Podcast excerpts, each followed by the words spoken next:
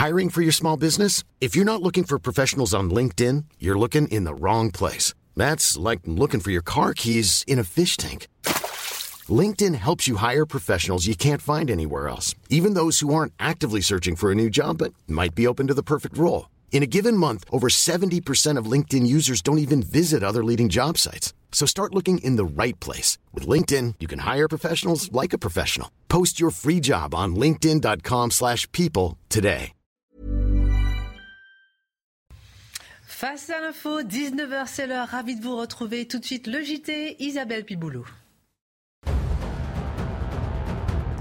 Grève à la RATP, les chauffeurs de bus et de tramway en colère. Une centaine d'entre eux ont manifesté devant le ministère de la Transition écologique. Ils protestent contre l'augmentation de leur temps de travail de 20 heures par an, contre une hausse de salaire de 420 euros brut.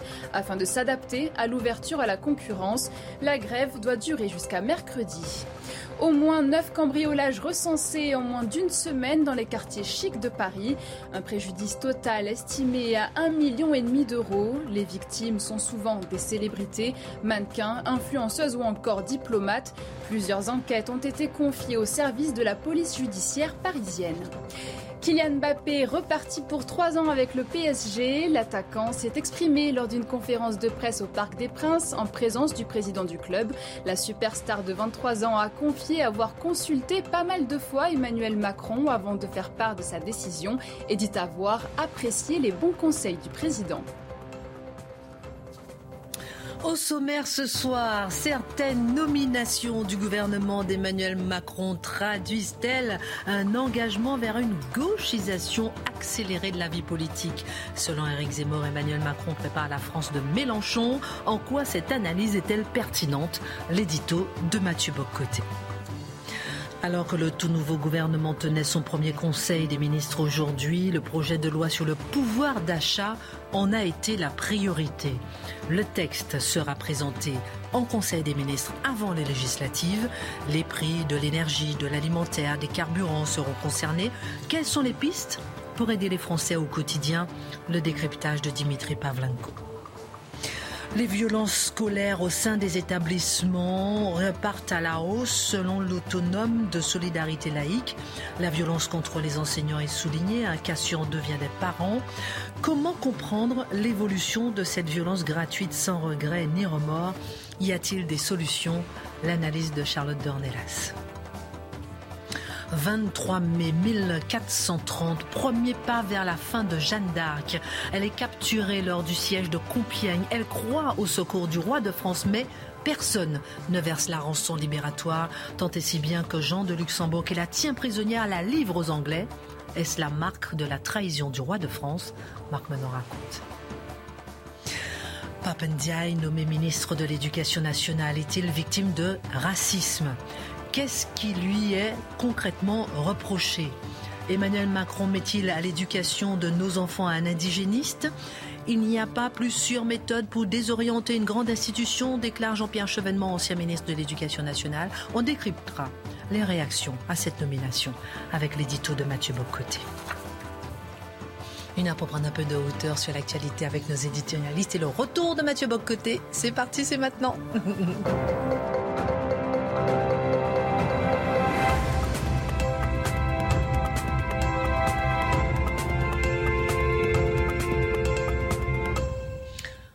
Comment allez-vous? Ah bah, toujours, toujours bien, d'une humeur constante et joyeuse. En plus de retour de chez moi, donc ça va très très bien. Alors, il faisait beau au Canada? Au Canada, je sais pas. Au Québec, c'est juste parlent anglais. C'est bizarre, je comprends pas ce qu'ils disent. Euh, il fait très chaud, il fait très froid, c'est inconstant, c'est instable, mais c'est normalement chez moi, donc j'en suis très heureux. Même en cette période, il a fait beau hein, quand vous étiez pas là, vous êtes dû rester. Oui, oui j'ai remarqué, j'ai remarqué. Chez nous, c'était pas exactement. Il, pleuvait, tout ça, mais, mais il y avait le plaisir quand même de sentir les éléments de son chez soi. Oh, j'aime bien parce que la dernière fois, vous nous avez dit, oh là là, je vais partir pendant une semaine, ça m'embête d'en face à l'info. Je suis sûr qu'il va se passer quelque chose. Ah ben, il y a eu un nouveau gouvernement. Mais j'ai cru remarquer, j'ai cru remarquer. Ils m'ont un le mauvais tour du gouvernement. Tout ça autour de moi. Ils avaient peur de votre langue, vous voyez. Je retour pour l'essentiel. Ça va, Dimitri bien, oui, Charlotte Mon Marc Bah écoutez, très bien. J'ai noté que ça y est, il a fait le plein de nouveaux stabilos, notre Dimitri. En fait, ce sont toujours les mêmes, hein, mais euh, comme, comme j'alterne, hein, comme pour les chaussures, pour les faire durer. Une deuxième vie, quoi. c'est les cravates, puis c'est le stabilo. Un stabilo pour le lundi, un autre pour le mardi, etc. Charlotte, c'est les boucles d'oreilles. Chacun, c'est petit. Vous, les... ce sont les livres, hein, c'est ça. Oui. Moi, les bouquets de fleurs, mais j'en ai pas. Doré périssable. Bon, alors, c'est parti. Éric Zemmour, qui revient sur le devant de la scène, a livré dans le Figaro magazine ce week-end une analyse assez originale de la situation politique en affirmant qu'Emmanuel Macron pavait le chemin de Jean-Luc Mélenchon, que le macronisme préparait le mélenchonisme.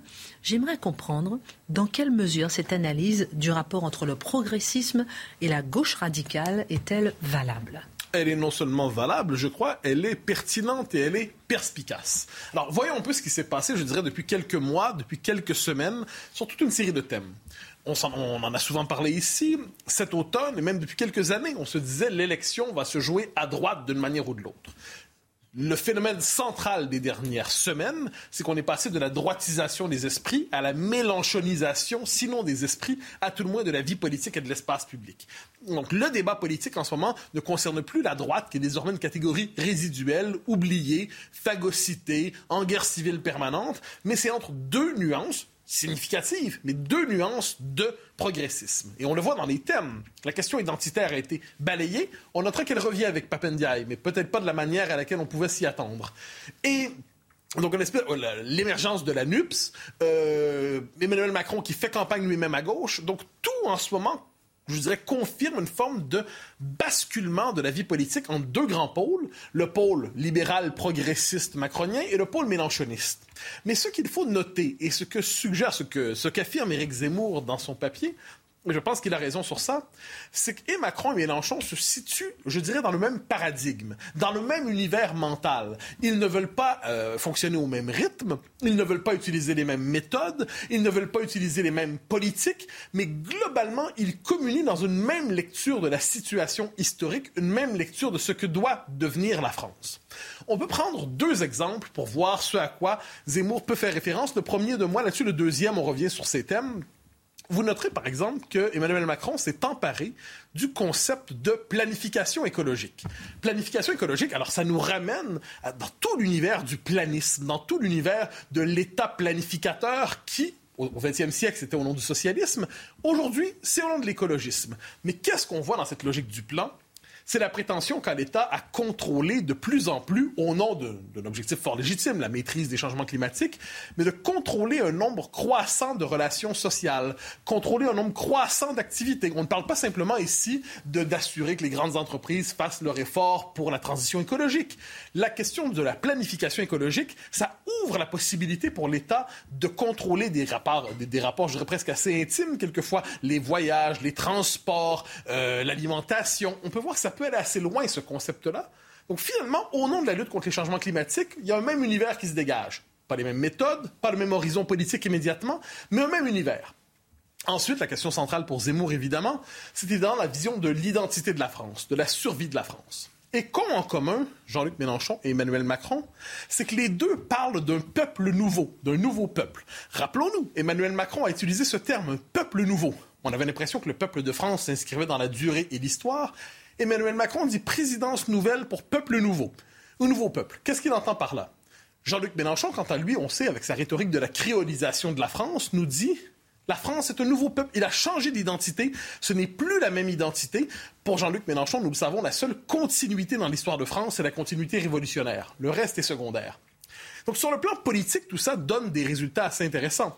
Jean-Luc Mélenchon a constitué, dans cette présidentielle, à tout le moins c'est la thèse de Zemmour, il a constitué politiquement l'islamo-gauchisme, le peuple islamo-gauchiste. C'est-à-dire il a permis, comme je dire, aux cités d'entrer dans la cité sous leur propre bannière. Et de ce point de vue, l'islamo-gauchisme n'est plus aujourd'hui une possibilité lointaine. Ça fait partie d'un des trois grands blocs de la vie politique française. Emmanuel Macron constitue, lui, ce qu'on pourrait appeler le peuple post-national en France. Le peuple des grandes villes, le peuple des grandes métropoles, qui se définit dans un rapport d'abord à l'Europe plutôt qu'à la nation. Évidemment, ces gens-là aiment leur pays, aiment leur patrie, mais ils y voient, un peu comme disait Mitterrand, la France est notre pays, l'Europe est notre avenir. Autrement dit, la France n'a plus d'avenir. eh bien, on a cette idée finalement de deux figures qui se définissent par ce nouveau peuple. Éric Zemmour et d'autres, peut-être, disent un instant, nous, notre peuple de référence, c'est le peuple historique français. Notre peuple de référence, c'est le peuple historique auquel se sont agrégés de des personnes venant de partout ici à travers le monde, évidemment. Mais peuple historique parce qu'ils sont, on s'est approprié les mœurs, les coutumes, l'histoire, la culture, et on a appris à dire nous avec le peuple historique français. Donc, désaccord de fond, désaccord de fond sur la définition même du peuple français. Et euh, ce qui est assez intéressant finalement, avec la nomination, on y reviendra dans le deuxième édito de Papendiaï, c'est que la vision de Mélenchon et la vision d'Emmanuel Macron convergent dans cette nomination. C'est une nomination qui est félicitée par Jean-Luc Mélenchon. C'est une nomination qui est centrale, évidemment, pour Emmanuel Macron. Et de ce point de vue, c'est une nomination qui dépasse largement, nous y reviendrons, euh, la question de l'éducation nationale. Elle représente désormais, je dirais, l'avenir identitaire sur le plan du discours de la France. Et de ce point de vue, une nouvelle ligne de fracture est visible.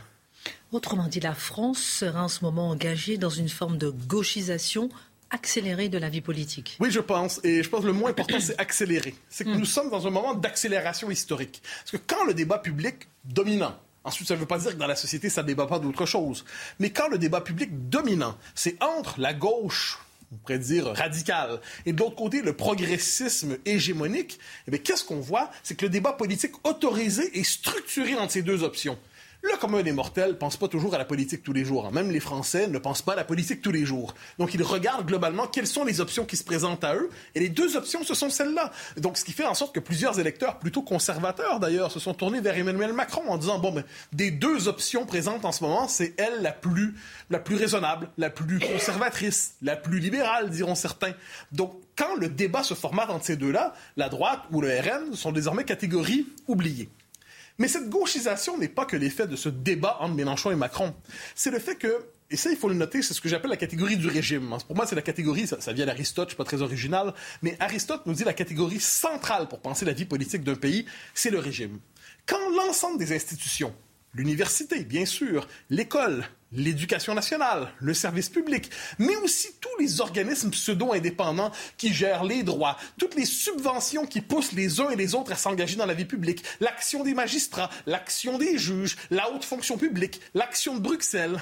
Quand tout ça, quand tout ça pousse dans une direction, eh bien, on peut dire que quel que soit le gouvernement élu, quel que soit le gouvernement élu, le régime pousse à cette espèce de conversion, cette marche forcée vers le progressisme on peut dire que quand la droite est élue, ça lui arrive, elle cherche à ralentir le mouvement un peu, hein? elle, cherche à le calmer, elle dit on va courir un peu moins vite, mais on ne change pas de direction. Et de ce point de vue, le contrôle de l'univers mental, le contrôle des institutions, le contrôle du droit, fait en sorte que peu importe que ce soit Macron ou Mélenchon, en dernière instance, la tendance lourde pousse dans cette direction. Alors, quel est euh, le génie de la gauche à travers tout ça? Parce qu'un véritable génie de la gauche, c'est qu'une fois qu'elle impose une réforme, elle réussit toujours toujours à présenter ça comme une réforme qui va dans le sens de l'histoire et qui est désormais irréversible. Quand la droite vote quelque chose, on peut toujours l'abolir le lendemain matin parce que c'est un accident historique qui ne va pas dans le bon sens des événements. Quand la gauche décide de euh, impose une réforme quelle qu'elle soit, et ça que ce soit la gauche estampillée Macron ou la gauche estampillée Mélenchon, euh, ou macroniste à tout le monde, je ne sais pas si Macron est de gauche, mais à tout le monde il est progressiste, pour peu qu'on se dise, c'est dans le progressisme, une fois que la loi est votée, on ne peut plus y revenir, c'est réglé, à jamais. C'est le sens de l'histoire, circuler, il n'y a rien à voir. Et c'est assez intéressant d'ailleurs, vous noterez Jean, euh, Jacques Attali, tout récemment, c'est intéressant, disait qu'il faudrait inscrire dans la Constitution en France un article qui empêche de modifier, de prendre telle telle décision qui vont contre l'intérêt des générations futures. Mais faut-il avoir une certitude absolue du bien pour se dire que moi, je sais ce qui est bon pour les générations futures, donc je vais abolir le débat politique et je vais en fixer l'orientation une fois pour toutes et je vais interdire aux autres d'agir politiquement à gauche, à droite, au centre ou ailleurs, parce que moi, je sais ce qui est le, bien des générations futures. Ça, c'est vraiment le progressisme radicalisé tel qu'on le connaît. On comprend que si vous pensez, par exemple, qu'il faut moins d'Europe, vous n'êtes pas dans le sens des générations futures. Si vous êtes critique de la planification écologique, vous n'êtes pas dans le sens des générations futures. Si vous à la souveraineté nationale ou à l'identité nationale, vous n'êtes peut-être pas dans le sens des générations futures. Autrement dit, circuler, il n'y a rien à voir, vous n'êtes plus invité en démocratie.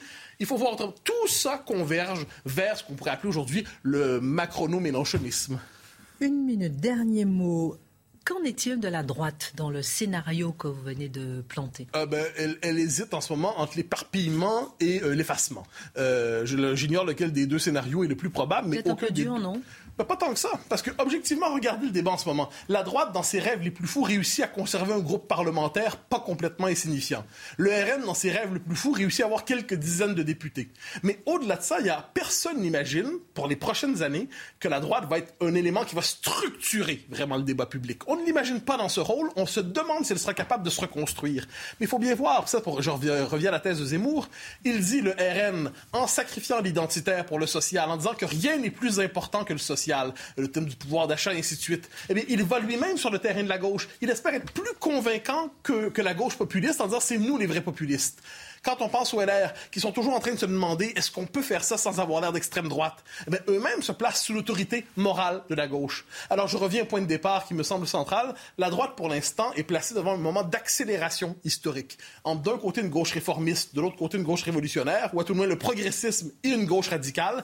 Et la droite, devant tout cela, se contente de dire est-ce que vous pourriez peut-être nous entendre un peu, s'il vous plaît, euh, en politique, si on n'est pas capable de s'opposer frontalement, en sachant exactement quelle est notre vision de l'avenir, notre vision du bien commun notre vision de l'intérêt national, et qu'on ne se contente pas simplement de déplacer des virgules dans le programme de l'autre, euh, oui, on est condamné quelquefois à l'insignifiance.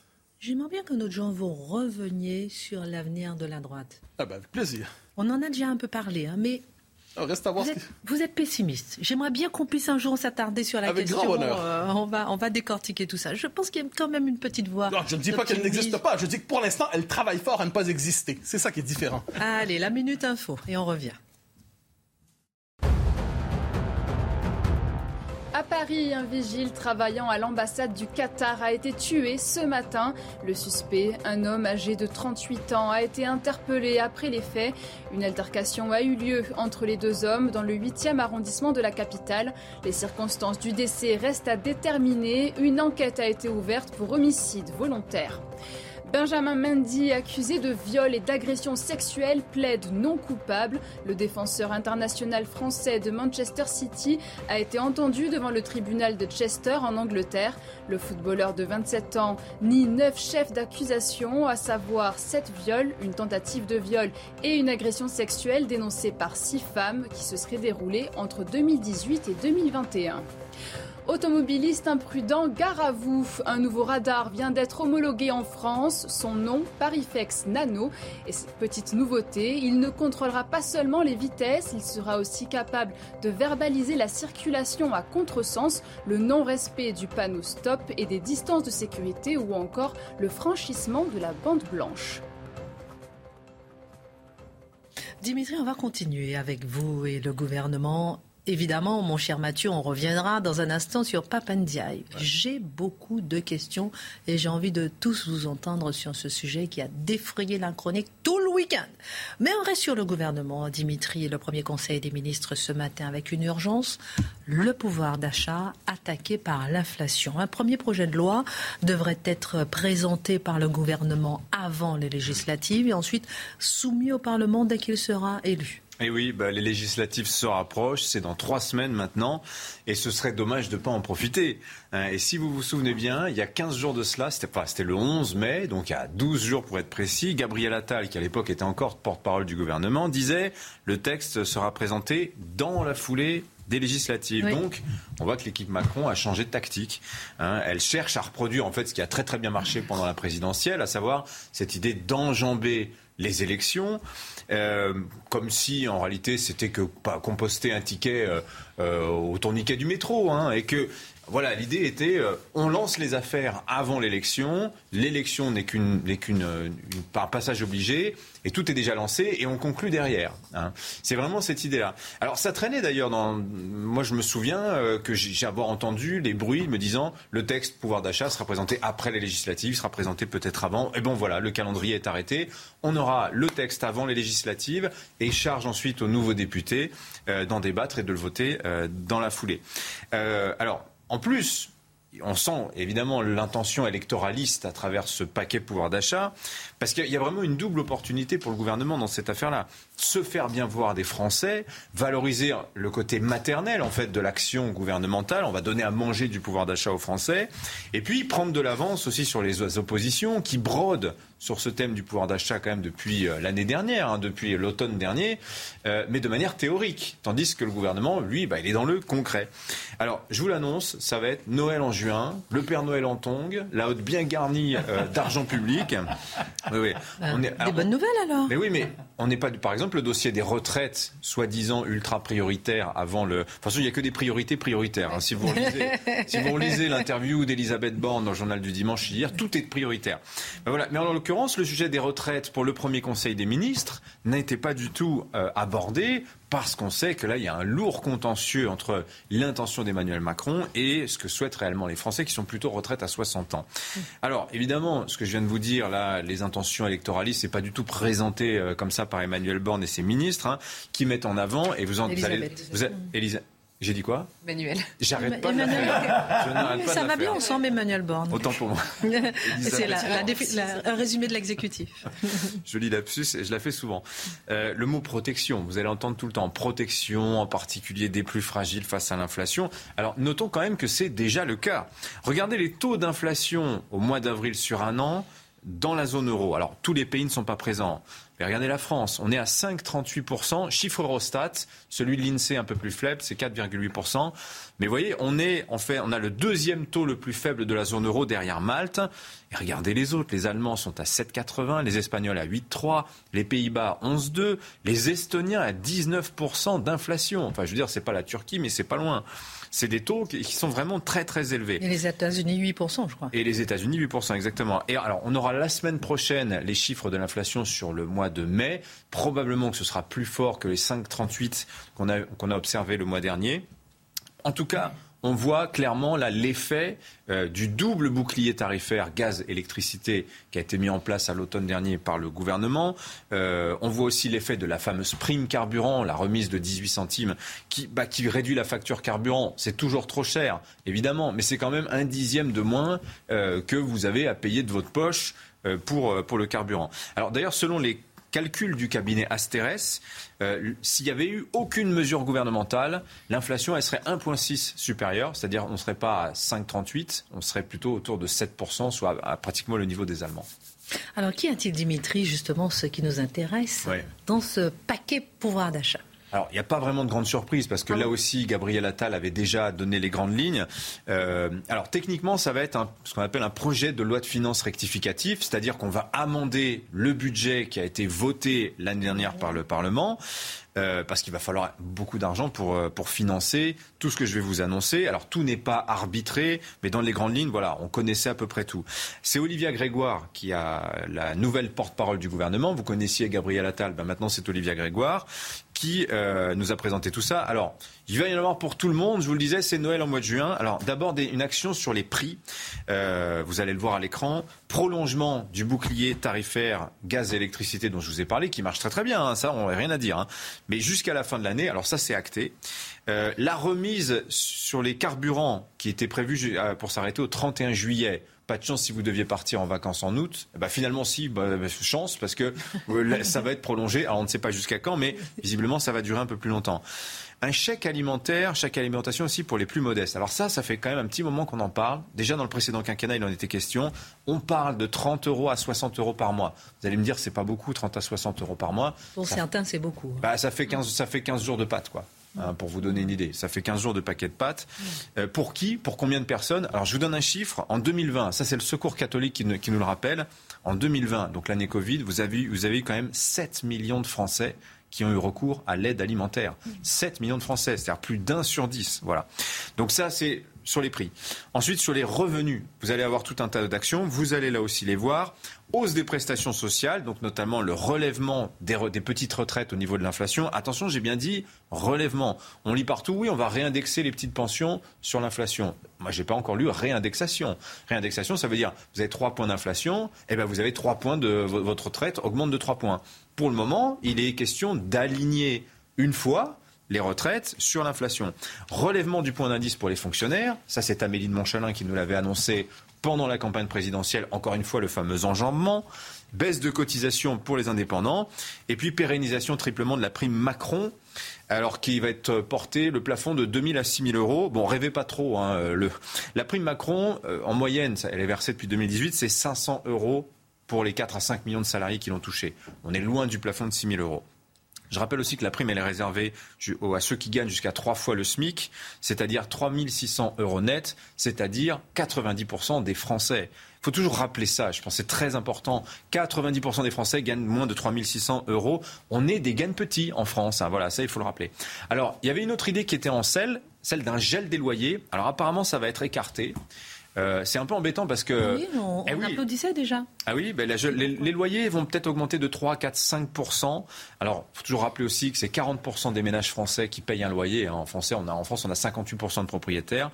Mais pour ceux qui payent un loyer, en moyenne, c'est 35% de ce qu'ils gagnent. Ça n'est pas rien. Alors pourquoi ce sera abandonné dans ce cas-là? Bah, Parce qu'il s'agit de ne pas reproduire l'erreur de 2017, où après avoir été élu massivement par des retraités, Emmanuel Macron leur avait fait le sale coup de leur augmenter la CSG.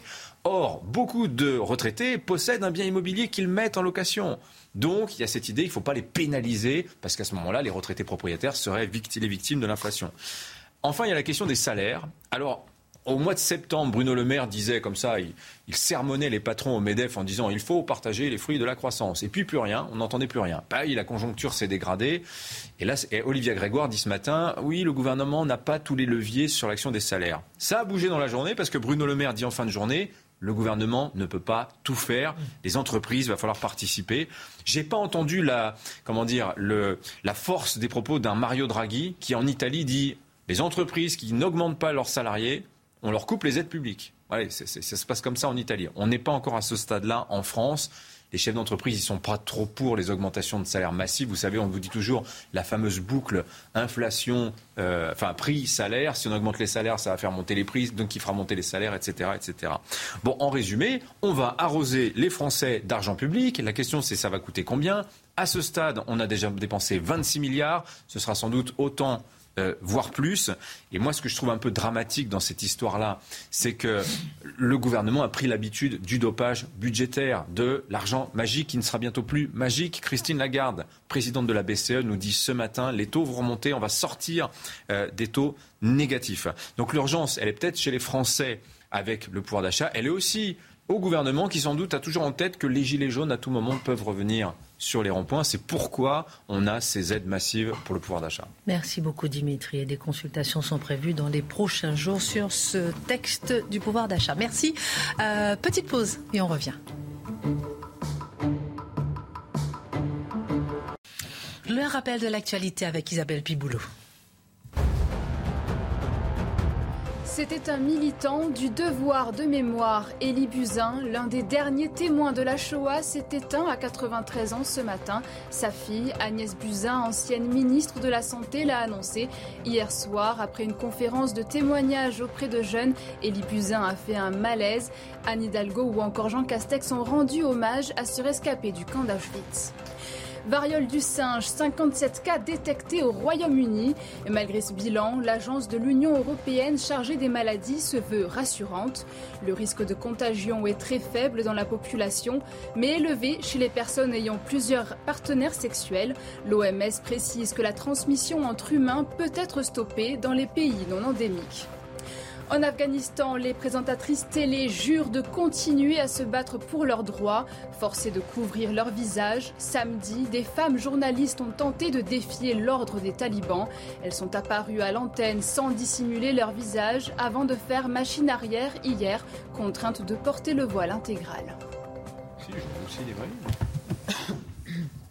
Retour sur le plateau de Face à l'info, l'autonome de solidarité laïque publie un nouveau baromètre du climat 2021 dans les établissements scolaires basé sur les dossiers de ses 485 000 adhérents. Les chiffres de violence étaient en baisse pendant la crise sanitaire, Charlotte, mais ils repartent à la hausse et on veut comprendre pourquoi. Mais alors c'est le baromètre du climat à l'école, hein, euh, juste pas du climat euh, dans les cours d'école. Euh, et en effet, alors bon, ça semble assez évident. C'était en baisse pendant la crise sanitaire pour la bonne et simple raison que la moitié des élèves, d'abord, n'étaient pas en cours. d'abord, tous les élèves, puis la moitié des élèves n'étaient pas là. Donc, forcément, euh, il y a un peu moins de problématiques. Cela dit, le retour à l'école a posé des, problèmes de euh, d'altercation, on va dire, entre les professeurs et les directions, parce que vous savez, les protocoles changeaient en permanence, entre les parents exaspérés de ce qu'on imposait parfois à leurs enfants et les, les professeurs qui avaient du mal eux-mêmes à suivre les euh, consignes qu'on leur donnait. Donc, ça n'a pas amélioré les choses. Mais globalement, ce qu'on retient de ce baromètre, c'est que le niveau de violence est redevenu exactement le même que précédemment. Et les, rédacteurs, on va dire, ou en tout cas les commentateurs de ce baromètre, disent ce qui est extrêmement problématique, c'est que ça finit par devenir une norme. On s'habitue à ce taux de violence. Alors, violence qui est partagée en, euh, euh plusieurs sections, on va dire. Il y a les violences physiques qui représentent un peu plus de 7% quand même des cas, euh, des cas qui sont transmis à cette autonome de solidarité laïque, euh, qui représente la moitié des enseignants en France. Donc c'est pas rien. Leur baromètre ne, repose pas sur rien. Et ensuite vous avez euh, euh des, menaces, des insultes, des parents qui attendent tous les soirs à la sortie de, des écoles. Et surtout, on a beaucoup de problèmes dès l'école primaire. La, plus grosse partie se passe à l'école primaire, donc on comprend que ça commence très tôt et le vice-président de cette autonome de solidarité laïque euh, disait justement sur ce baromètre, l'école n'est pas un lieu où les enseignants sont attaqués violemment tous les jours, mais un lieu où les problèmes journaliers sont extrêmement présents et pesant. Donc on comprend, euh, voilà, profs, tous les profs ne se font pas agresser tous les matins, euh, Dieu merci, euh, mais, c'est un, problème qui revient euh, extrêmement souvent. Alors bon, les violences ont augmenté de manière générale dans la société et ils ont, euh, ils sont rentrés à l'école il y a déjà quelques années et ils y sont euh, très bien installés. Donc je vous disais, il y a des affrontements assez différents et il y a quelque chose qui n'est pas pris en compte là forcément dans ce baromètre et qui est pourtant extrêmement inquiétant. On en avait déjà parlé, mais c'est les violences entre élèves qui se multiplient et sur lesquelles il y a une. Euh, D'ailleurs, on a vu dans l'interview d'Elisabeth Borne que tout est prioritaire, sauf, euh, sauf, la question de la sécurité, apparemment, voilà, sur laquelle il n'y avait pas un mot. Voilà, la première chose, ce sont les parents. Les parents qui sont concernés, qui représentent à l'école primaire, alors c'est les représentants légaux, mais qui sont majoritairement des parents, évidemment, 48% des altercations avec les professeurs. Alors là, il faut séparer, euh, enfin, il faut essayer de voir, là, il n'y a pas forcément le détail, mais il y a d'abord parfois des affrontements idéologiques. J'insiste là-dessus parce que souvent on parle de la désidéologisation de l'école. Elle est nécessaire d'abord pour la formation de l'intelligence des enfants, mais nécessaire aussi pour ça. Pourquoi? Parce que la continuité de la parole entre les parents et l'école est extrêmement importante pour même la sécurité euh, psychologique et affective de l'enfant. Il passe la moitié de ses journées à l'école. S'il y a des affrontements permanents sur le fond entre les parents et les professeurs, euh, c'est extrêmement problématique. Donc la désidéologisation sert aussi à ça. Et par ailleurs, je, note juste, euh, je fais une parenthèse là-dessus, les parents sont légitime euh, sur ce point précis, légitime parfois à refuser qu'on inculque des choses à leurs enfants qui sont parfaitement antinomiques avec ce qu'ils pensent eux ou ce qu'ils enseignent à leurs enfants à partir du moment où ça n'est pas le rôle de l'école que de le faire. Cette parenthèse étant fermée et ceci étant précisé, ça permet en plus d'être intransigeant sur les affrontements que parfois génèrent les parents de manière parfaitement injustifiée. Les parents qui viennent revoir euh, la notation, qui viennent expliquer que la punition euh, euh, de leur enfant sur tel ou tel sujet ou la note, ça ne va pas du tout. Et les parents l'assimisent sur un domaine qui est celui du professeur. Et ça devient extrêmement légitime de le refuser catégoriquement. Ensuite, il y a la question des enfants. Bon, là, je pense que c'est extrêmement clair. Il faut remettre l'enfant à sa place dans l'école, c'est-à-dire qu'il est là d'abord pour apprendre, pas pour donner son avis, pas pour expliquer à la prof comment elle devrait faire ou, à partir de quand, pas pour lui expliquer euh, euh, qu'il sait mieux que elle, mais en même temps, c'est ce qu'on a appris euh, parfois aux enfants que tout le savoir était en eux et que le professeur était là pour libérer le savoir qui était en eux. Donc là, il faut rompre absolument et remettre l'enfant à sa place, qui permettra même sur le, sur, euh, sur le domaine de la violence ou des insultes qui sont proférées envers les profs, d'être cohérent euh, dans l'ensemble. Mais alors, je, je me suis attardée sur un exemple récent qui était à Besançon. Pourquoi? Parce qu'il y a deux élèves enfin un ancien élève du collège et un autre de ses copains qui était dans un autre collège, mineurs tous les deux évidemment, qui sont rentrés dans le collège duquel l'un d'eux avait été viré quand même. Donc euh, il y a quand même une, une sérénité euh, assez totale. Ils rentrent, ils font du bruit dans le couloir, il y a une prof qui sort et il y en a un qui braque une arme sur la prof en disant euh, Viens, approche-toi, on va te tuer. Alors évidemment, la prof était quand même assez traumatisée. Et puis après, en fait, c'était un pistolet à billes, comme si elle devait le deviner, évidemment. Et les professeurs en garde à vue ont expliqué que euh, c'était pour jouer, c'est un jeu, etc. Les, Donc, élèves. les élèves, pardon, en garde à vue ont expliqué que c'était euh, pour jouer. Il y en a un quand même qui avait 13 ans. Donc vous voyez, le rapport à l'autorité est inexistant, absolument inexistant. Et là, on rejoint le cas de la délinquance juvénile en règle générale. Alors là, je me suis attardée sur un chiffre de 2017. Les mineurs sont impliqués dans 9,5% des affaires pénales en France. Donc 9%, on va dire.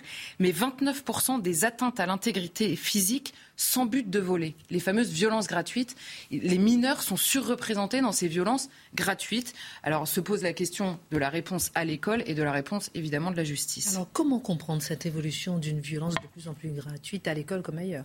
Bah Alors là, je me suis, euh, j'ai laissé parler à un spécialiste qui est Maurice Berger, dont on avait déjà parlé ici et qui est à la fois pédopsychiatre et surtout qui travaille en centre éducatif renforcé depuis des années. Donc il connaît très bien euh, à la fois la psychologie de l'enfant, mais surtout euh, de l'enfant délinquant. Et lui dit, il y a quelque chose qui est extrêmement important à prendre en compte ces dernières années, c'est qu'il y a une absence quasiment totale chez l'ensemble des jeunes qui voient, qui sont déjà très délinquants, de culpabilité. Ils ne se rendent pas compte de la gravité de leurs actes, qui va parfois jusqu'à tabasser, que ce soit d'autres élèves, ou même s'en prendre physiquement à un professeur. Et lui dit, pour réagir, la première chose à faire, c'est de prendre conscience que pour ces enfants-là, puisque l'éducation a échoué et que la justice peine parfois à répondre, seule une peine extrêmement claire donne le reflet à l'enfant de la gravité de son acte. C'est en gros l'enfant qui dit euh, attention, si je fais ça, ça va me coûter cher. Et seul ça, s'il a la certitude que la peine va tomber, peut lui faire prendre conscience de ça. C'est le rôle de la loi, de la loi dans l'éducation évidemment, et de la loi tout court euh, dans la société. Et il explique que la loi sert à réguler des pulsions qui sont naturelles dans l'homme et que l'éducation apprend d'abord à contenir et que la loi contraint à contenir si l'éducation n'a pas permis euh, de le faire. Et il dit, Maurice Berger, euh, il constate dans son expérience 95% des mineurs violents qu'il reçoit ont une éducation défaillante à la matière et des représentants de la loi qui n'ont pas pris le relais dans leur vie particulière. C'est-à-dire que la première fois qu'ils ont commis un acte, il n'y avait personne, la deuxième fois, la troisième fois, mmh. et donc l'absence de culpabilité est totale parce qu'ils ne, ne réalisent même pas euh, la gravité de leurs actes. De ce constat terrifiant, peut-on imaginer des solutions, solutions radicales? Alors, il y a, c'est, une préoccupation qui a été celle de Jean-Michel Blanquer. À la rentrée 2019, il y a eu un plan de lutte contre euh, les violences scolaires avec plusieurs initiatives. Le problème, c'est que rien n'est très radical. Et alors là, je citerai un juge euh, des enfants, Édouard Durand, qui est cité lui-même par euh, Maurice Berger dans un de ses livres. Et il dit très clairement, la loi c'est-à-dire la peine quand la loi est enfreinte, doit être certaine, ferme, rapide et sans aléa. Certaine, c'est-à-dire dès la première fois. Si tu fais ça, tu auras telle peine. Dès la première fois, elle doit être appliquée. C'est vrai à l'école, c'est vrai dans le reste de la société. Et on sauve ces gamins-là eux-mêmes, parce qu'il vaut mieux se faire punir une fois en ayant volé la première fois et ne pas finir euh, euh délinquant euh, multirécidiviste. Ensuite, ferme, c'est-à-dire parfois contraignante, et là c'est vrai notamment pour la prison et pour les petites peines, rapide, alors là c'est les moyens de la justice évidemment et le nombre de places de prison si on parle de la société, et sans aléa, c'est-à-dire revoir drastiquement la question des aménagements de peine. C'est d'abord nécessaire à l'école pour la protection des autres enfants. On pense toujours en termes de euh, oui mais l'agresseur il a aussi beaucoup de problèmes. Oui bien sûr, on peut le prendre en compte, mais à l'école il est absolument nécessaire de protéger les autres enfants. On leur doit ça de manière générale. La protection est due dans la société et à l'école, c'est aussi un des piliers de la justice. Merci. Merci beaucoup euh, pour euh, cette analyse très précise. Et puis c'est vrai que les parents ont souvent tendance à reprocher à l'école l'imperfection naturelle de leurs enfants. Ça, c'est encore hum. autre chose. 23 mai 1430, premier pas, mon cher Marc, vers la fin de Jeanne d'Arc. Elle est capturée lors du siège de Compiègne. Elle croit au secret du roi de France. Mais personne ne verse la rançon libératoire, tant et si bien que Jean de Luxembourg, qui la tient prisonnière, la livre aux Anglais. Est-ce qu'on peut dire que c'est un jour de trahison Comment on en est arrivé là? Ça fait des mois qu'elle dit Je suis point contente. Point contente de ces trêves. De quoi s'agit-il? Eh bien, au mois de juillet 1429, après, entre autres, la victoire d'Orléans. Alors, c'est plus une victoire symbolique, c'est une sorte d'élan, c'est un aiguillon de dynamisme, parce que stratégiquement, c'est pas ce qui a changé l'ensemble des donnes politiques. La meilleure preuve, c'est que vous êtes toujours les Bourguignons qui sont contre le roi de France, et puis les Anglais qui sont là à s'accaparer certaines villes. Donc la situation n'est pas réglée. Mais ce qu'elle ne comprend pas, justement, c'est que les voix lui ont dit il faut bouter l'anglais de France. Et le roi, une fois qu'il a été instauré avec la couronne euh, sur la tête, sacrée, il a décidé de négocier avec les ennemis. Et c'est pour ça qu'elle n'est pas contente. Pourquoi ces trêves C'est quelque chose d'insupportable. Et au mois de septembre, elle ose même pénétrer dans Paris. Paris qui est d'ailleurs dans une paupérisation invraisemblable, on crève de faim, c'est la déliquescence, la décrépitude. Elle est blessée durant ce siège de Paris, et là pour la calmer, que fait-on? Ben, On la couvre de cadeaux. On ne sait trop quoi faire pour qu'elle soit de nouveau rayonnante. Elle ne comprend pas, je vous dis, la situation. Au mois de décembre, on anoblit sa famille, les parents, les frères. À Dorémy, on obtient même de ne plus jamais payer d'impôts. C'est incroyable, vous voyez. On reconnaît Jeanne, mais elle, il n'y a que la foi qui la tient. Elle a toujours ses, yeux tournés vers le ciel. Mais Seigneur, que se passe-t-il? Et elle regarde la situation. Il y a une sorte d'errance, parfois quelques opérations de police. On lui a retiré ses armées. Elle n'a plus maintenant que 400 gaillards qui sont avec elle, 400 gaillards qu'elle paye de ses deniers, deniers qui ont été donnés par le roi. Mais ça veut dire quoi? Bah, ça, devient, ça devient une chef de gang. Et elle traîne ici là, si je puis dire, comment faire en sorte que l'anglais soit bouté de France? On la voit à Lagny, avec quelques exploits. Et puis quand elle est à Lagny, elle entend parler qu'à Compiègne, les Anglais sont là, les Bourguignons sont là. Alors, elle saute sur son gris. Oh, c'est un fougueux, celui-là. Et la galopade, la galopade, la galopade. Et le 22 mai, le soir, on est à l'horizon de Compiègne et à 5 heures, on est dans la ville à 5 heures du matin, elle rencontre les autorités. Là, le siège qui est en train de s'instaurer et la famine, on la sent poindre. Comment éviter cela? Eh bien, il faut lutter, il faut aimer. Calmez-vous, calmez-vous. Non, non, non, il faut oser. Elle se rend à la messe. Et à la messe, il y a des jeunes enfants qui sont à ses côtés. Et ces jeunes enfants, elle leur dit Je suis trahi et bientôt livré à la mort. L'après-midi, elle n'écoute pas tout cela. Livre à la mort peut-être, mais il faut donc les chasser sur son cheval gris. Ces hommes, on sort de la cité, une première escarmouche. Alors c'est vrai qu'on a surpris l'ennemi, ce qui permet de bien dominer la situation, mais celui-ci réagit, d'autant plus qu'on a Jean de Luxembourg sur une colline qui a remarqué ce qui se passait, c'était d'autant plus aisé qu'elle a fait sonner les cloches pour créer une sorte de terreur. Dans la mêlée à la troisième fois, elle a une huque, une huque en or. C'est ce qui couvre un tissu, l'armure. Et vous avez un arbusier qui a saisi cette étoffe, l'a fait choir au sol. Elle est faite prisonnière et ensuite conduite dans un château. Elle espère effectivement que le roi la sauvera ou d'autres. Malheureusement, eh bien, elle sera livrée aux Anglais. Elle sera livrée aux Anglais. Vous nous donnez la suite dans un instant. La Minute Info. Starbucks quitte définitivement la Russie. L'enseigne de café avait fermé temporairement ses 130 établissements après l'invasion de l'Ukraine. La chaîne américaine s'engage à payer les quelques 2000 employés travaillant en son nom pendant six mois. Starbucks s'inscrit ainsi dans le sillage d'autres multinationales comme Renault ou McDonald's. Le sergent Vadim Chichimarine, condamné à la prison à vie par le tribunal de Kiev, premier soldat russe jugé pour crime de guerre, compte faire appel de sa condamnation. L'homme de 21 ans avait admis avoir tiré sur un civil de 62 ans dans le nord-est de l'Ukraine au cours des premiers jours du conflit. La semaine dernière, il avait demandé pardon à la veuve de la victime. Kylian Mbappé reparti pour trois ans avec le PSG. L'attaquant s'est exprimé lors d'une conférence de presse au Parc des Princes en présence du président du club. La superstar de 23 ans a confié avoir consulté pas mal de fois Emmanuel Macron avant de faire part de sa décision et dit avoir apprécié les bons conseils du président. Avant de parler de la nomination de Papendiaï, est-ce qu'il est victime de racisme? On en parle dans un instant avec vous, Mathieu Bocoté. On termine avec euh, ce 24 mai 1430 où Jeanne d'Arc est faite prisonnière. Oui, alors revenons sur quelques éléments.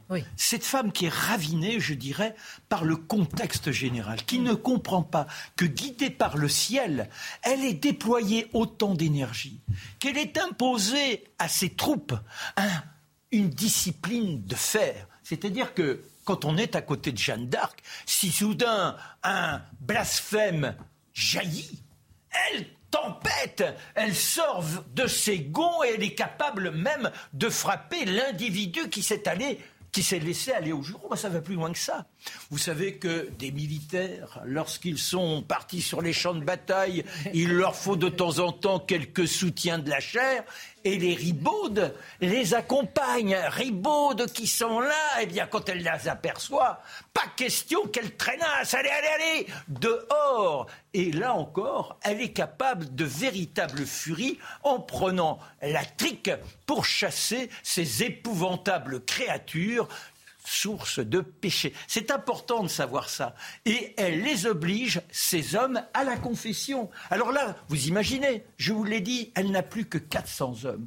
Ce sont 400 mercenaires. Tant et si bien que quand elle a mené la première charge, qu'ensuite Jean de Luxembourg a levé ses troupes, ceux qui l'accompagnaient se mettre rapidement en débandade. Et que se passe-t-il par rapport à la ville de Compiègne On a peur que la possibilité des Bourguignons et des Anglais de gagner la cité soit manifeste. Alors hop, on relève le pont-levis et c'est comme ça qu'elle se retrouve à l'extérieur. Elle n'a plus aucune protection et que cet arquebusier la saisit. Elle tente bien sûr de se battre, mais je pense que elle n'est plus la Jeanne d'Arc d'Orléans, elle n'est plus celle qui était portée par euh, cette transcendance. Elle a l'impression, parce que la vision qu'elle a d'ailleurs formulée à ses enfants dans l'Église, eh bien que son sort en est jeté, qu'elle a en quelque sorte le devoir de souffrance. Et c'est pour ça qu'elle se laisse aller, mais elle a sans doute encore un petit espoir mais ça, ça nous conduira au premier procès. Merci euh, Marc pour cette page importante eh de l'histoire de France. Retournons en 2022. Depuis vendredi, la controverse entourant la nomination de Papendiaï à l'éducation nationale ne dérougit pas, plus encore, elle s'amplifie. Mathieu Bocoté, comment expliquer le choc des passions qui l'entourent? Pourquoi tout ce bruit Est-il victime de racines? J'ai 3 milliards de questions. J'essaie de ne pas, les jeter euh, tout en vrac, mais j'ai beaucoup de questions. Alors, d'abord la question, pourquoi tant de passion et pour une, réaction, pour une raison tout à fait simple, c'est parce qu'il s'agit d'une nomination idéologique majeure qui donne le sens du prochain quinquennat. Le ministère de l'Éducation nationale, depuis toujours, pourrait-on dire, mais depuis cinq ans particulièrement, est devenu en France un ministère particulièrement symbolique associé à Jean-Michel Blanquer, qui l'avait utilisé, on pourrait presque dire que c'était le vrai ministère de l'identité nationale, qui l'avait utilisé pour réformer évidemment l'école, mais pour en faire le point central à partir duquel mener l'offensive contre le multiculturalisme, l'obsession raciale, l'idéologie woke, la tentation de la censure, qui est partout présente en Occident et qui pénètre la France aussi. Et Jean-Michel Blanquer incarnait cette résistance. Il l'incarnait un point tel qu'on avait cru, j'y reviendrai en fin d'édito, que plusieurs se disaient Emmanuel Macron a changé. Euh, Jean-Michel Blanquer un symbole de l'évolution d'Emmanuel Macron sur la question de la laïcité. C'est ce qui fait d'ailleurs que toute la gauche républicaine s'est ralliée à lui en disant c'est notre, c'est notre homme désormais. Il a changé. Eh qu'est-ce qu'on voit avec la nomination de Papendiaï? C'est qu'on fait de l'anti-Blanquer radical. C'est sur une toute autre ligne. Donc pourquoi y a-t-il autant de critiques vivent en ce moment. Pourquoi des critiques aussi profondes? C'est pas à cause, euh, on y reviendra, de, je ne sais quel racisme qui, euh, qui s'exprimerait dans l'opinion. C'est une critique de la pensée de Papendiaï. Alors, et pour ça, il faut regarder un peu quelle est sa pensée. Je vois que des gens qui nous disent quelquefois, ce sont des, parce qu'il y a des déclarations hein, qui ressortent ici et là. On nous dit c'est des déclarations secondaires, faut pas y porter intérêt, faut pas, c'est pas important. Premièrement, il a été choisi parce qu'il a un parcours intellectuel, parce que c'est un universitaire rigoureux, très bien, mais parce qu'il a un parcours idéologique, parce qu'il est associé à une position. Il a été choisi pour ses positions. On va quand même pas faire semblant qu'elles ne sont pas présentes. Quelques-unes de ces positions pour voir comment elles s'emboîtent les unes les autres dans une pensée qui est en rupture avec ce que, ce que plusieurs croient être le consensus français sur l'identité. Premier élément, nous sommes devant un homme, alors on se dit quelquefois, euh, qui, est-il Papendiaï Eh bien, on pourrait dire que c'est presque un Américain. J'entends par là que c'est le détour par les États-Unis dans sa formation n'a pas été qu'un détour intellectuel ou académique. C'est, il pense désormais la question de l'immigration en France, des populations issues de l'immigration, à la lumière de la question noire américaine. La question noire américaine, on l'a souvent dit ici, c'est une question fondamentale, centrale. C'est la marque indélébile, la tâche indélébile de l'histoire américaine, hein, c'est-à-dire une population esclavagisée.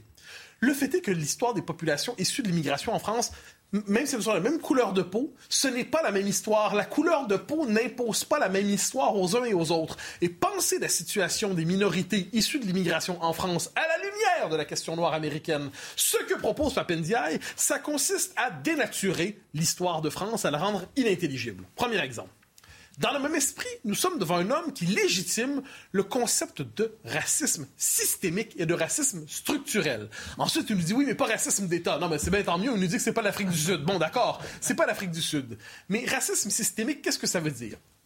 que toute forme de disparité statistique entre les groupes qui composeraient la société française doit être, doivent être vus comme les effets d'un système raciste. Racisme structurel la, la structure même de la société, la matrice même de la société serait raciste. C'est ce qu'il nous dit. Il y a quand même raison de s'inquiéter quand on dit ça.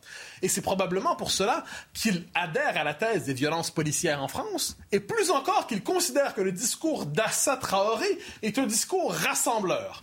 Je prends la peine de dire qu'Assa Traoré, dans son livre avec Geoffroy de la Gannerie, a dit lorsque la police tue en France, ce n'est pas qu'elle trahit sa mission, c'est qu'elle accomplit sa mission. Je suis persuadé que Papendiaï ne pensait pas à cette déclaration lorsqu'il pensait à cette Traoré, mais il célèbre néanmoins une figure qui est dans la logique de l'indigénisme, de la pensée décoloniale la plus radicale. Ne perdez pas votre film. Est-ce que justement, il a peut-être raison, puisque Emmanuel Macron, chef de l'État, renouvelé, l'a nommé lorsque lui, il décrit justement un racisme structurel? Est-ce que vous voyez ce que je veux dire? C'est-à-dire que Papendiaï décrit et euh, décrit un racisme euh, structurel. Et Emmanuel Macron, chef d'État, de nouveaux chefs d'État le nomment. Est-ce que c'est n'est pas validé justement le fait de reconnaître bah moi je, ah, je comprends votre question. En fait, Emmanuel Macron légitime l'analyse. Ah ben il y a pas non mais c'est ça l'enjeu. C'est-à-dire on est devant la reconnaissance d'un universitaire. Je ne conteste pas ses, ses capacités académiques. Je dis simplement que nous sommes devant un homme qui s'est fait connaître pour la la dimension idéologique de ses travaux. Et qu'est-ce qu'on voit? Ben, ce sont ces positions idéologiques qui sont cooptées, normalisées, validées lorsqu'il est nommé ministre de l'Éducation nationale. Nous sommes devant un homme, ça vaut la peine de le dire aussi, qui considère, et là c'est fascinant, la France, on le sait, c'est un pays qui n'accepte pas de placer la race au cœur du débat public. Hein, on n'est pas aux États-Unis ici. Qu'est-ce qu'il nous dit? Il nous dit, pour être capable de déracialiser les rapports sociaux, donc rompre avec la logique raciale, il faut d'abord les racialiser. Hein, comprenez? Autrement dit, il faut placer la race devant nous pour être capable ensuite de déconstruire les logiques raciales. Ah, ça, c'est quand même pas mal comme une forme de, de dialectique. Mais c'est ce qui l'a amené à s'associer au cran. Et ça, qu'est-ce que nous disait le cran? Qu'on doit, que les Noirs de France doivent d'abord s'inscrire dans l'espace public, non pas en tant que Français, mais en tant que Noirs de France. Ils doivent d'abord exister selon leur couleur de peau dans l'espace public. Je croyais, mais peut-être est-ce que je me trompais, que tout le génie de la promesse universaliste française consistait à dire qu'on ne s'inscrivait pas dans l'espace public sous le signe du communautarisme, quel qu'il soit, quelle que soit la couleur de peau, la référence ethnique, quelle qu'elle soit. Mais ça va encore plus loin on est devant des positions sérieuses. Nous sommes devant un homme qui dit que le racisme anti-blanc n'existe pas. Euh, que ce serait même ubuesque du point de vue des sciences sociales. premièrement, ça, c'est l'espèce de petit coup amusant que nous font les sciences sociales depuis 20 ans, 25 ans, sciences sociales très militantes, qui nous disent, en fait, ils redéfinissent le racisme pour nous dire que finalement, le racisme, c'est ni, ni une idéologie, ni un discours, c'est la structure même de la société occidentale née de l'expansion européenne. Donc, le racisme est blanc et le blanc est raciste mais il ne peut pas y avoir de racisme anti-blanc. Bon, déjà, sur le plan intellectuel, je trouve que ça, a la qualité intellectuelle d'une forme de mauvaise mayonnaise. Mais, c'est surtout, moi, j'aimerais qu'on m'explique. Quand on me dit qu'il n'y a pas de racisme anti-blanc, quand un jeune se fait tabasser au nom de sale blanc, sale blanc, puis on lui tape dessus, est-ce que je pourrais savoir de quelle manière nommer ce comportement? Ce serait intéressant d'avoir une étiquette. Hein. Moi, je crois qu'il fallait condamner tous les racismes. Papendiaï nous dit que le racisme anti-blanc est même inconcevable. Il entend lutter contre le racisme, cela dit, il le voit partout. De quelle manière, notamment? Il s'est associé au rapport, nous le savons, sur l'Opéra de Paris. Et là, bon, je vais éviter le détail, mais faut, ça vaut la peine de le lire. En gros, on est dans une logique de contrôle, de contrôle des acteurs. il faut choisir des, des, metteurs en scène, des acteurs, euh, des, des, chanteurs selon leur couleur de peau plutôt que selon leur talent. C'est quand même étrange comme idée. On doit modeler les costumes en tenant compte de la sensibilité de l'époque aujourd'hui. On, doit, donc, on est devant une logique de censure. Alors, une fois qu'on a tout ça, ah bah oui, dernier truc, ça vaut la peine. Euh, il a participé à une réunion euh, non mixte, comme on dit. Réunion non mixte, ça veut dire en gros une réunion où les blancs ne sont pas euh, les bienvenus. Pour ensuite nous dire qu'il était plus ou moins d'accord avec ça. Elle pouvait être légitime, mais en dernière instance, non. Bah, premièrement, il a participé. imaginez si quelqu'un autour de la table participe à une réunion où seuls les blancs sont les bienvenus et les, non-blancs ne sont pas les bienvenus. Est-ce qu'on serait en train de relativiser le propos de cette personne? Non. On est devant quelqu'un qui a accepté cette logique. Donc, quand on a tout ça en tête, quand on a tout ça en tête, on est devant une pensée. Pourquoi y a-t-il une telle réaction à sa nomination? C'est parce qu'il est le porteur de cette pensée. Ensuite, on peut être d'accord ou non avec cette pensée, mais elle est là. Puis, juste un tout, tout petit mot, comme dirait l'autre. Alors là, les lignes de défense. Comment on défend? Il y a ceux qui mentent, tout simplement, qui nous, en fait, qui nous disent qu'on ment. En disant, ben non, Papenza, c'est un universaliste convaincu, son parcours en témoigne. Et, qu'est-ce qu'on a à répondre aux différents arguments avancés? C'est un universaliste reconnu. Bon, bon d'accord, donc c'est l'espèce de, de déni. Ou alors on en parle publiquement en ne mentionnant jamais tout ce que je viens de mentionner ou en disant que c'est exagéré, ou que c'est des détails, ou en surcontextualisant, ou en surinterprétant. Ou alors on dit que la critique est scandaleuse que cette, critique est en elle-même inimaginable. Comment osez-vous le critiquer? C'est scandaleux, osez le critiquer. Je peux vous relancer là-dessus? Oh, Allez-y, je vous pas. parce que je suis emporté. Je, vois que je n'ai pas le, droit de poser des questions tellement vous êtes à fond, mais justement, sur ce point-là, où vous dites la critique est inimaginable. J'ai lu par exemple un édito dans Libé. La droite de Zemmour, Le Pen, Ciotti font des chocs allergiques à la mélanine. Et ils, sont, ils ont suffoqué devant Taubira Garde des Sceaux. Je termine, mon petit chéri. Ne voit-il pas que le nouveau ministre est ce que le pays a de meilleur? C'est-à-dire qu'il critique en fait justement le fait qu'il soit, soit victime de racisme. Et je continue ma question. Pourquoi est-ce que la Guadeloupéenne Justine Bénin, noire, qui est devenue secrétaire d'État chargée de la mer, justement, elle n'est pas victime de racisme? Alors, il y a deux choses. Vous voyez ce que je veux dire Pourquoi, pourquoi est-ce que l'IB, justement, ne, ne, dénonce pas ça La première chose, je considère que ce genre de critique, pour moi, là, je me permettrai, relève d'une vraie dégueulasserie. Et je m'explique. On critique un homme pour ses idées. La réaction du petit système, du commentariat, des mondains, je me calme, euh, consiste à dire non, non, non, vous le critiquez pas pour ses idées, vous le critiquez pour sa couleur de peau. Mais on ne critique pas Justine ben pour sa couleur de peau. Mais autrement dit, qu'est-ce qu'on voit là-dedans? C'est que l'utilisation de l'argument du racisme est utilisée pour empêcher, c'est une figure idéologique, il me semble, ce que j'ai cherché à démontrer, c'est qu'on est devant une figure avec un profil idéologique fort, très fort. Bon, une fois qu'on le sait, est-ce qu'on a le droit ou non d'être en désaccord avec l'idéologie portée par ce monsieur? Si on nous explique que le désaccord idéologique est en fait le masque d'une réaction épidermique à la couleur de peau de Papendiaï, on vient d'abolir la possibilité du débat. Et on nous expliquera ensuite Ensuite, de quelle manière il est possible de le critiquer sans se faire traiter de raciste ou d'extrême droite? Justement, parce qu'on va voir qu'on dit que c'est la, droite, l'extrême droite qui le critique, euh, il est victime de racisme. On va faire un tour de table sur ce mhm. sujet avant de terminer. Est-ce que c'est une simple stratégie électorale? On en parlera de la part d'Emmanuel Macron, on en parlera euh, tout de suite la Minute Info et on revient sur ce sujet.